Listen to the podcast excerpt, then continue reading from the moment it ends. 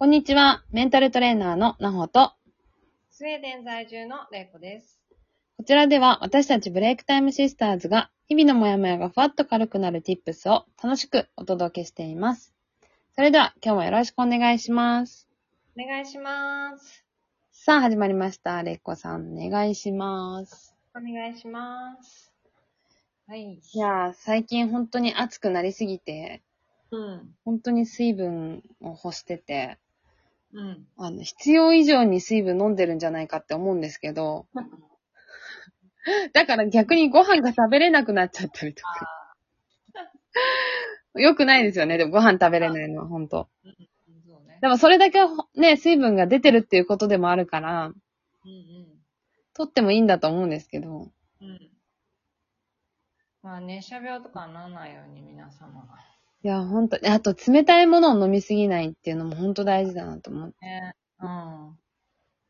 だから一日、私は夏でも、うんあの、氷を入れないで飲むようにして、ああ、レイコさん絶対そうですよね。うんそうだ、いつもそれ言ってた。氷なし言ってた。うん。治りました？ああ、治った。へえ。でも手が温かくなりました。し。体温は上がった。一度。へえ。やっぱりもう日々の行いですね。まあ、それだけなんだけどね。うん。うん。でもまあ、そういうのってみんななんかこう、えーとか言って結構うん。やらないんだけど、なんかまあ、私はそんなに冷たい飲み物もともと、そうでもなかったから、うん。うん。常温で飲む、の飲んでる。水とかは。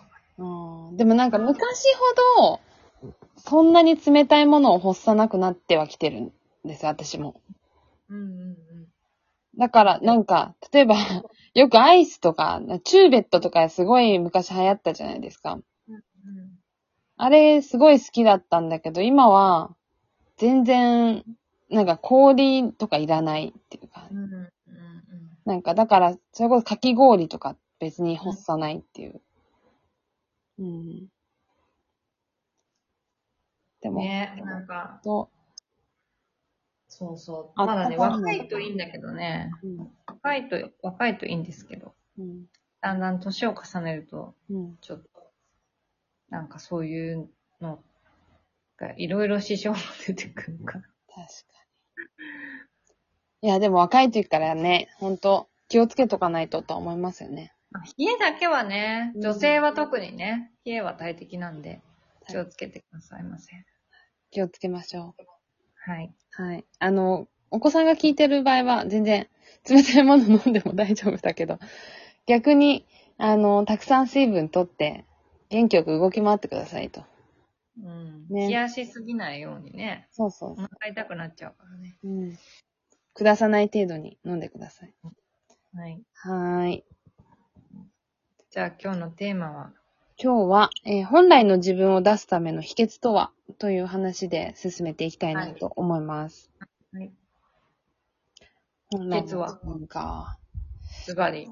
ズバリ、えー、弱音を吐ける存在を作ることかなと思ってます。うん。うん、皆さんどうですかね？弱音を吐ける存在っていますかっていう。いる、うん、うん、私はなんか、まあ、スウェーデン生活は、海外生活はなかなか大変なんで、やっぱり、そういう存在は、なんかこう、自然にできて、できた、できてるし、なんか、到底その存在なしには生きられないって感じなんだけど、あのーでもやっぱり、なんていうの？ひうーん、なんかそこ、うん何やってても絶対辛いこともあるわけじゃん。うん。楽しいことばかりではないんだよね、現うん現実、うん。世界は。でも、それでも、毎日やっていいかなくてはいけないから、うん。だからこそそういう、あのー存在ってすごい大事だなって。うんまあ本当に、あのー逆にさ、パワーが出るっていうかね。うん。うん、本来の自分が出せるっていううんためにも、なんかその、一つのなんかこう、うん、秘訣って言ってるのはそういうことかなって思うんだけど。確かに。うん。でも私も、あのー弱音を吐ける存在っていうのは、やっぱり、ちょこちょこやっぱり作ってますね。それは、あの、一人じゃ、だけじゃなくって、うんあの、別に一人でもいいんですよ。一人でもいいし、別に人じゃなくてもいいと思うんですけど、う。うんん。あの、お家で飼ってるワンちゃんでもいいかもしれない私の場合は、まあもちろん友人の中にもそうやって弱音を吐ける存在がいて、うん。で、家族の中でも、この人には絶対に本音が言える。うん。他のメンバーには言えなくても、この人には言えるみたいな存在を作ってたりとか。で、それって人によってやっぱり違うだろうし、言える相手、家族には言えないけど、この人には言えるとか、なん、か、いろいろあると思うんですよね。だけど、その弱音を吐ける場所、人を作らないと、一生自分が殻に閉じこもってしまうので、うん。うん。で、何も言えない状況を自分で作っちゃうことになるんで。うん。うん。だったら、別に悪口でもいいと思いますし、言いたいことを言える人っていうのを多分作っておいた方が、自分のストレスがすごく解消されて、気持ちよく生活できるかなって思うんですよね。うん。今なんか話聞いてて思い出したんだけど、うん。ぱりなんかすごくうまくいかなくなった時、うんうん。まあ過去を振り返って、うんうんうん。まあ仕事でも、あの、まあすごくこう、うまくいかないなってなった時があったんだよね。うんうんで、あの、その時、もうストレスマックスな時ね。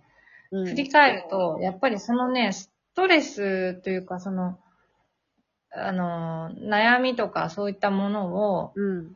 あの、職場で、うん。なんかね、ちょっと誰にも言えないっていうような状況が続いたの。はいはいはいはい。で、やっぱりそれが積もりに積もって、うん。やっぱ爆発したなっていう過去を思い出したんだけどね。あの、もしそれがちょこちょこね、ぬ、あの、いい塩梅でガス抜きできてたら、うん。多分まだその職場で続けてたかもしれない。うん。うん。で、まあ結局あの、私はそれで、まあ転職したん、転職というか職を変えたんだけども、はいはいはい。うんあの、やっぱりそうなるよね。け、あの、お、その積もり積もったものは爆発するし、うん。ね、小さく抜けば続けられるしっていう。そうそうそう。ね。だからやっぱり小さく抜ける場所を作っとかないと、うんうんうん。本当に、なそれこそ体に出ちゃうし、心にも出ちゃうから、実際にやっぱりそれで、こう、なんか、言える場所を作れなかった人たちっていうのは、やっぱり私も一緒に働いてきた人たちの中で辞めてっちゃう人とかっていうの結構見てきたんで、うん。それは仕事だけじゃなくって、私は学生とね、対、あの、対話することも多かったので、うん。結構学生でもやっぱりそこで断念しちゃってとか、うん。うん、全然いたんですよ。ただまあそれが良い選択肢だったのかもしれないじゃないですか。私はすごいそれを思ってて、なんか今の環境だと、その弱音を吐ける環境じゃない。けど、違うところに行けば弱音を吐ける環境があるかもしれない。って考えるのは、そう、すごく、全然私はそれはいいなと思ってて。うん。で、私結果、その結果、次の場所ではすごくそういう仲間たちに恵まれて、うんうんうんうんうん。だなって思ったから、うんうんうん。なるようになってる、みんな。そうですよ。だから別に、なんか今いる場所、環境にこだわらなくていいっていうのは、なんか今の時代だからこそ言えるかもしれないんですけど、うん。なんか、やっぱり私もね、発達障害を持ってる子たちをうんいつもプールでね、見てますけど、やっぱり親御さんもすごい悩まれてて、うん。で、あの、子供がやっぱり学校に馴染めなくってとか、うんなんかこう環境がこう、うまくこう、噛み合わなくって、あの、精神的ストレスが結構あって、まあ、本人は、子供本人は精神的ストレスを感じてるかどうかわかんないけど、なんかこう行動でなんとなくちょっといつもと違うなとか、なんかそういうのがあって、よく最近怒られるようになってとか、だからちょっとよく暴れるようになったとか、なんか結局その環境がその子を作ってしまってるから、うん。だからまあ学校を変えた方がいいんじゃないかなって悩んでる親御さんとつついこの間うん。話をしてたんですよね。でも別にそれは良い選択だと思うんです。次のうん。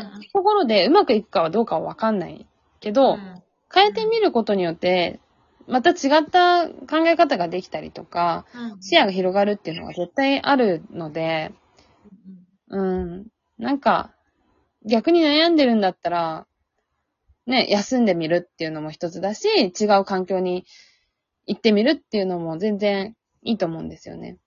ね。うん。だからそこで行った場所、行った環境でうん、その弱音を吐ける存在っていうのが作れるかどうか。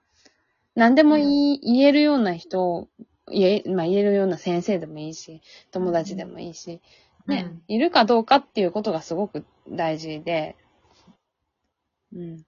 なんか、皆さんそういう方を、そのコミュニティコミュニティでうんうん。一つぜひ、出るといいですね。ございます。はい。という話でした。はい。このトークを聞いていいなと思った方は、いいねやネギスタンプを押していただけると嬉しいです。今日も聞いてくださりありがとうございました。